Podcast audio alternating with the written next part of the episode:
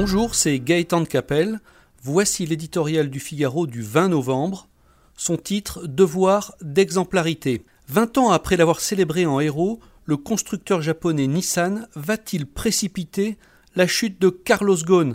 Depuis Tokyo, son directeur général exige sa destitution, accusant le patron de l'alliance Renault-Nissan, Mitsubishi, des pires turpitudes.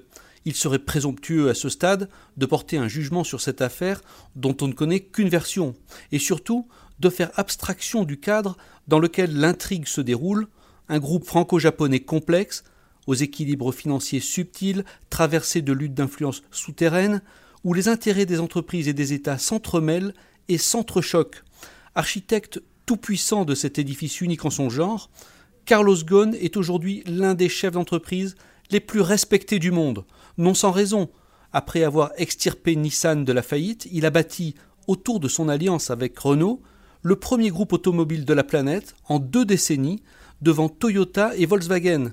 Il est aussi le pionnier de la voiture électrique, en train de s'imposer comme le modèle automobile du futur. Ce piédestal confère un statut singulier à Carlos Imperator et par voie de conséquence lui impose un devoir d'exemplarité à l'égard de son propre groupe et de ses salariés d'abord, envers lesquels son degré d'exigence est légendaire, à l'égard de ses actionnaires ensuite, dont l'État français, qui lui accordent leur confiance et lui confient leur argent, à l'égard du monde de l'entreprise enfin, qu'il incarne davantage que quiconque et dont l'opinion, par les temps qui courent, se défie dangereusement. Chacun a en tête ses polémiques sur les salaires des patrons qu'il a lui-même alimentés avec sa double rémunération Renault-Nissan, gare à ne pas entretenir chez nous une lutte des classes qui sape les fondements de notre économie et de notre société.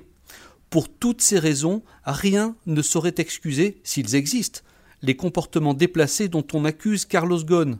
À lui de répondre, vite, à ces graves accusations, ou à défaut, d'en tirer les conséquences.